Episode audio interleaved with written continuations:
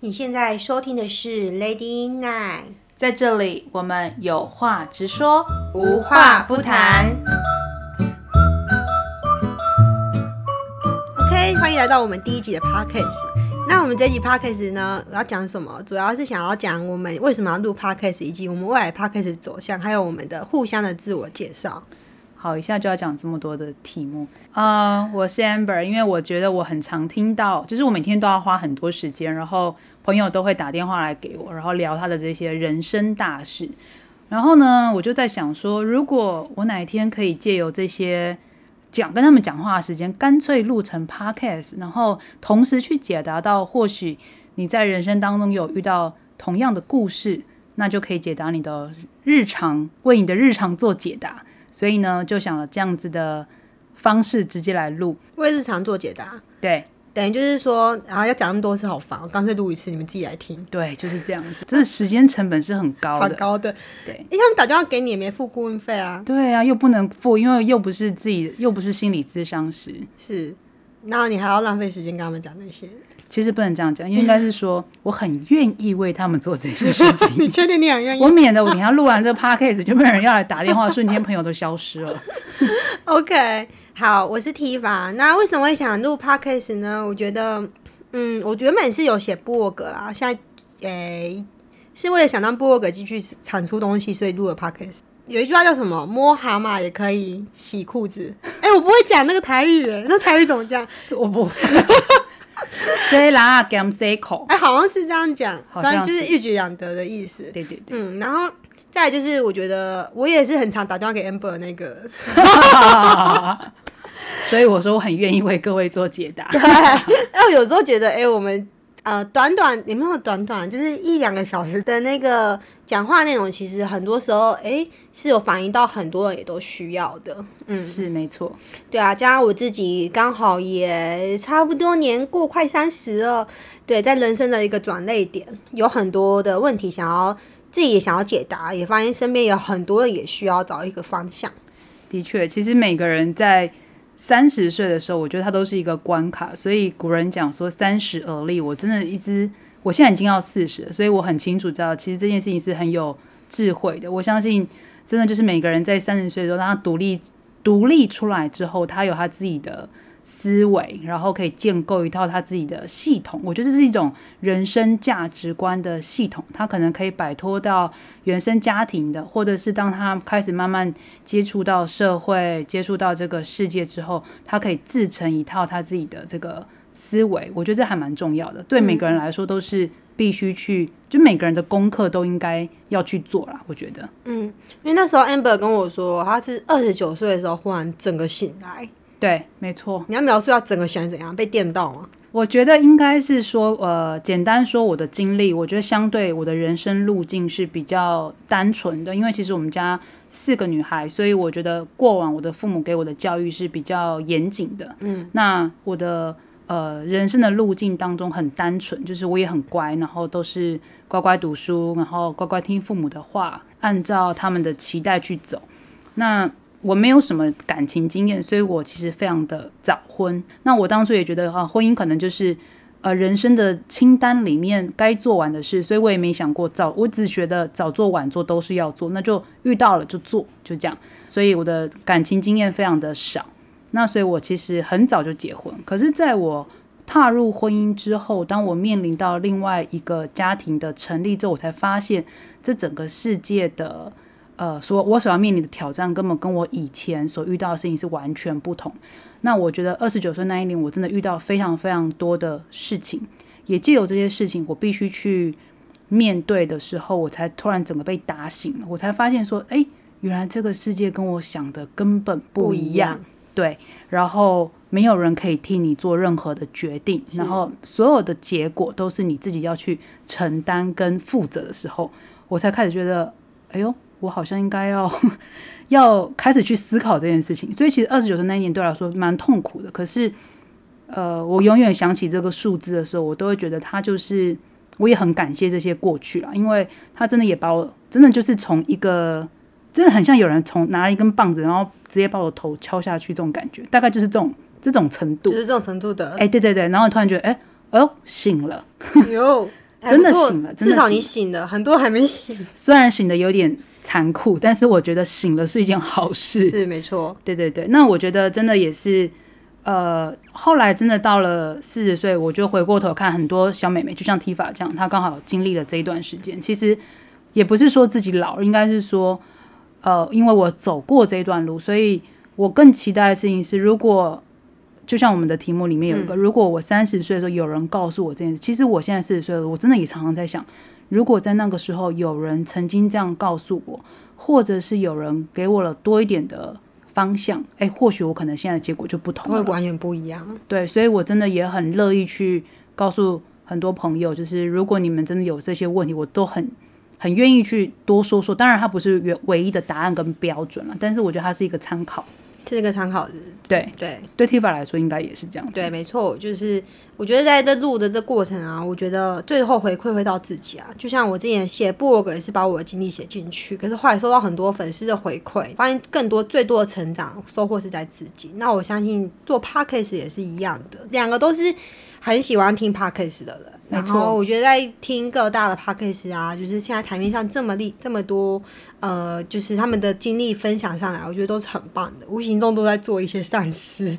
真的是这样子。对，有可能这一整集你只听到一句话，可是这句话可能就是你受用一生，没错，没错，而且都是跟你的生活有日常相关。这样真的。好，那接下来我们就要来互相自我介绍。那我先介绍 Tifa 嘛。好，好，好紧张哦！Oh my god！哎，我应该说哈，Tifa 她实际上她是我朋友的女朋友，但是我对这个人的印象，其实我我想问一下大家有没有有没有这样的经验，就是有时候你走在路上，然后有个陌生人，你可能呃跟他眼神交汇，然后打个招呼，微笑点头之后，可是他很热情的跑来问你说：“嗨，你好，我知你知道我是谁吗？我是谁谁谁这样子。”然后他的热情有时候你会。呃，因为我的个性也比较那种严谨的人，所以有时候我看到这样人，我反而会很抗拒，或者我也有点害怕。通常他们越靠近我，就是越后退的这种人。我的确是这样，我会被人家的热情，我会害怕别人的热情。可是 Tifa 的热情其实倒没有这种压迫感，你反而会觉得这个人大拉拉的，然后还蛮天真的，所以你不会拒绝他，至少。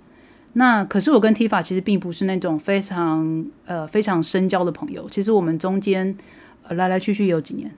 六年、五年没那么久啦，啊、没有这么久哦。好，两年吧，两三哦年。两三年。可是这两三年，其实我们就是非常前，因为我说过她是我朋友的女朋友，所以其实并没有太长的交集。可是很神奇的事情是，呃，Tifa 在遇到一些人生大事的时候，她都会突然敲我，然后问我说：“我可不可以跟你聊一聊？”其实被 Tifa 这样突然的讯息，有时候我会还蛮开心，因为我心里想说：“哎，哎，人生有些人他在你的朋友的。”位置里面，原本你把它摆的比较没那么靠近，可是他竟然会想来跟你讨论人生大事的时候，哎，对，然后我也觉得还蛮开心的啦，所以就是也借机这样子，然后开始我们彼此就聊起来了，嗯，应该是这样。对，那如果真要介绍 Tifa 这个人，其实我真的觉得他是我有看到他我没有的特质，例如，呃，我觉得他有一种非常天真，然后很喜欢问问题。这个问呢？哎，我觉得这个问问题是可以诱发我的哦，就是他会挖掘我更多的回应跟我的思绪。其实我觉得是很正面的，正面的把我掏出来这样子，所以我还蛮蛮觉得这个特质是非常好的。那再来就是有时候我看 T T 因为他碰碰撞撞的，所以呃，有人家说傻人有傻福吧。其实这也是我在 Tifa 身上看到很多的验证，就是他有一个拱大，就是这个拱大有时候它是一个没有经过太多的限制跟包袱，所以他有时候就是因为没在怕，所以他会直接往前跑。那像有时候像我们这种可能会瞻前顾后的啦，或者是我会考虑的比较多啊，考虑到二三四五六这样子之类的，所以我有时候可能错失了一些机会。可是我觉得在 Tifa 身上，当然不是拱大就是好，因为有时候拱大是是会被打的。但是这个拱大在她身上，我至少看起来，我觉得她是一个很 lucky、很很有福气的小女孩啊。所以我看到她在我就是这些特质是我身上比较没有的，那我也被她这个热情去感染到，所以我觉得我们两个在很多的对话当中是很互补的。对啊，至少我很喜欢这样子的沟通方式。嗯，对目前是这样。嗯，谢谢。嗯，你还没有帮助我的猛大有哪些范例？等一下要列出来的话，可能会被人家笑死。傻爆眼，朋友都觉得，哦，天啊，怎么又要问这问题 对，你怎么还要再问这个问题？没错。OK，那我看我介绍 Amber，我对 Amber 的第一印象呢，也是我们在一个商会的场子，然后刚好我去参观那个商会的运作方式。那 Amber 就是要讲好死不死嘛，哎，反正就是他就刚好就是那一天的讲巧，他就是那一天的一个讲讲师，就是上台让我们八分钟介绍他自己。那我觉得蛮酷，我觉得他的题目，因为 Amber 其实本身是一个创业家，然后他是一个品牌设计师，那他的题目居然是说。不要对品牌设计师做的五件事，Don't do that。嗯，然后想说，我靠。这个题目好酷哦！那其实它是一个反包装，就是它透过这样子议题带出说他们品牌设计师的价值跟定位，可以帮客人服务的呃内容是什么，然后到哪里这样子。嗯，哦，因为那时候其实我自己本身也有在创业，然后刚好就遇到了品牌包装这件事情，是，所以我就一结束就真的咚咚咚咚跑去就是自我介绍，认识一下 Amber，真的，然后就想说，哎，可不可以请他呃帮我包装，或是给我一些。建议这样子，对，就让自己热脸贴上去了。哎，对，真的有哎，我有印象。对啊，我就跑去问你啊。没错，没错，没错，没错。对，因为那时候我就是借在，呃，我不晓得我到底要把自己定位在什么样，就做一点东西，可是又不确定自己的定位。哦，对对，有，我想起来这件事。对，因为蛮多创业家可能一开始只是蒙蒙着，然后后面就觉得，哎，我好像有一点规模，可是我好像要再确定一下我的定位。我要服务什么样的客人，或是我要在这市场中，我要把自己摆在哪一个位置？但是我要补充，Tifa 这件事情就是他的特质，这个就是非常好，就是他想要什么东西，其实他也不管别人怎么看他，他就是想要问。对啊，哎，我觉得这个是任何一个创业家跟一个一个人他一生当中都必须不能失去的超能力吗？也可以这样说，就是这个特性其实是很好的。你就问了又不会怎么样，顶多被打没有。被猫下去，对啊，我记得后来我先讲那个八分钟演讲，我就觉得哇，这个姐姐，不好意思，我叫姐姐，没问题。那姐姐好酷哦，就是光是她取那个演讲名就很酷，然后她的穿着打扮也很酷，就是一个穿的，我记得一身黑吗？还是灰？黑跟一身黑，穿白色西装外套。对，然后就哦，超酷的。然后对她的第一印象就是很一针见血，唰唰唰。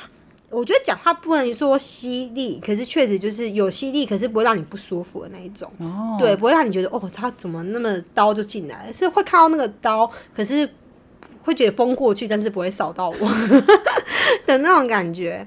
嗯，然后后来因为那时候创业嘛，所以在呃有品牌的问题的时候，就会想要找 Amber 讨论。然后后来有一次我。做了一些课程，嗯，刚好学生们有问到品牌的事情，然后说就找 Amber 来陪我一起直播，对，一起分享。跨年直播，跨年直播定位这样子，后来就断联了，没错，这样子。刚刚 Amber 说他我是他朋友的女朋友嘛，然后两年后是我已经不是这个朋友的女朋友，对，然后我也没有，但是我们变成了很好的朋友，对，没错，然后我也没有在原本的创业了，就是这是。以后再讲另外一个故事，结束了自己的创业，然后重新回到职场。那在职场上一样又磕磕碰碰的很多有的没的问题，这些东西呢，我们会在之后 p a 始慢慢细讲，到底磕碰了什么事情。然后我相信你也有可能会遇到类似的事情。哎，可以铺我们两个的年纪吗？可以啊，没问题。OK，好，我们两个好像相差十岁嘛？是有整整十岁啊？我不知道哎，差不多九到十，九到十。嗯，有时候我在看事情的方式真的就是太浅了。那 Amber 会带给我看事情更深的一层，或是更广的一些地方，或更多的一些东西。好歹我们也多活了十年嘛。对，而且我跟你讲啊，他真的超超会预言的。他就跟我说：“我跟你讲，这个人就是讲讲讲讲讲。”然后我就真的哦，真是这样子吗？就后来可能过了一阵子之后，有一些事情让我们验证了，哎，真的像 Amber 讲的一样。我靠，超准！Amber 都可以帮每个人拍预告片了。人生观察家。对，就是怎么会讲那个用逻辑去推演出来的预测人的下一步动作，怎么会那么的厉害？没有，其实应该是说，这也是我们想在这个 podcast 里面想要分享给大家，因为。我本身是学美术长大的，所以我永远都记得小时候，呃，我很喜欢去观察别人。就是，即便我永远都记得有一次下雨天，然后我妈妈载我，我坐在车子的后座，然后我竟然是趴在那个车窗旁边，然后我在看着旁边的人。哦，他在骑摩托车，可是他的鞋子却湿透了。哦，原来他这样这样这样。我就在看了这些。小细节的事情，那或者是呃静静的、默默的在旁边观察一些事情发生的这个过程，然后可能就是只是静静的看。可是我其实从这个观察当中，我自己会发现。呃，当你去看到很多细节，或者你看到很多事情的时候，你去想一想、思考一下，然后你可以去内化一些东西。因为我们是做创作的嘛，所以其实创作很多东西都来自于观察。所以其实我也后来发现，它真的是一个很重要的元素。那你刚才讲说预言家，其实真的没有，我没有这种超能力。但是，但是我觉得这个宇宙法则它都有它的逻辑跟它的这个运行的规则。我也没有任何的。宗教论哦，但是我实际上真的觉得它就是一个有机可循，或者是它实际上就是在一个逻辑结构上，它通常不会太多的违背，除非真的有些特例，但是几几率非常小了。这八二法则大家都还知道，所以其实我真的也想透过这样子的观察，不敢说是什么正确的道理，或是很正确、很很伟大的价值观，都不敢这样说。但是其实就只是一些想法，然后分享更多人，起心动念就是这样子。嗯，没错。对啊，就是透过观察逻辑或是一些经验上的判断，我们未来的每一集会带一些我们周遭人事物，或者是我们观察一些影集，它带给我们的一些启发，然后我们来讨论这件事情背后逻辑啊，我们洞察到了什么，以及我看到的，我们看到想问的问题，或者是说你在这当下你会做什么选择，你做了不一样的选择。会研发出什么样不一样的结果？是对，然后这个起心动念，这个人在做这个决定时，当下他在想什么？他的起心动念，他要得到什么？这些都会是我们会在我们的 p o c k e t 里头去相讨相谈的。没错，没错。其实 最后就是想跟大家说，就是说，其实我们刚刚讲到，呃，三十岁之后每个人都可以自成一套系统，但是其实这个系统它到底怎么建构出来的？没有什么方法，就是不停的想，嗯，不停的去思考，不停的去反想，不停的去检视，然后呃，或许你会有答案，但是是不是正确答案？不知道，因为每个人答案都不同，但是你一定有你你想要的答案，然后你可以呃勇敢去做选择，甚至可以为自己的选择不后悔，而且可以负责。我觉得是呃人一生当中没有什么伟大的啦，不管起起伏伏，但是至少肯为自己负责，我觉得这还是。还是我们做人该基本有的，是没错，是吧？好，其实我们人生每分每秒就在做选择啊。是啊，没错。你选的 A 跟选的 B，就是真的有时候一选就是没有办法回头，会是截然不同的道路跟结局。那嗯，我觉得，而且很多时候做的那个选择是你必须得在时间内得做出选择，是你根本可能没有太多时间思考。这个非常考验你平常的反射能力，或是你平常的累积的一些。呃，知识吗？或是累积的一些经验，或是累积的一些，你你的情绪在那时间，你能不能第一时间先扣档下来？这都很重要。对，就等于是随时在出考卷给你，随时是准备好要上场的。其实这真的是这样，就是 有时候我们讲说，为什么他可以同样一件事情发生，为什么他可以给出五个答案，可他只能给出一个答案？其实你说他比别人用功努力吗？坦坦白讲，他可能比你跌倒的经验次数。多了很多，他可能比你被骗的多次。哎，对他有可能这被骗了很多次，他有可能真的跌了一身疼了。所以，呃，当他再站起来的时候，你说他具备了这样的条件吗？我相信是的。所以，其实我觉得我们人一生当中就是要一直堆叠这样子的经验，然后变成你的素材，或是变成你很多呃可以用的方法。我就是这样。所以每一次的经验，它都可以是很宝贵的一个根依据，或是得到一个一个结论，然后让你未来产生更大的价值。嗯。好，最后来总结，我们的 p a c k a g e 呢会带给你什么呢？其实呢，最讲就是希望在我们呃微小的。知识分享里面不敢说知识啊，经验分享，或是透过我们问问题啊，然后就是讨论一些事件的方式，可以带给你一些启发。希望你在做人生选择的时候，可以做出不后不让自己后悔的选择。对，就是或者是基本门槛，基本门槛没错。或者是说你在做选择的时候，你有多一点模板可以参考一下，这样呀，真的很重要。是 OK，这是我们第一集的 p o c k e t 那就下次见喽，下次见，拜拜。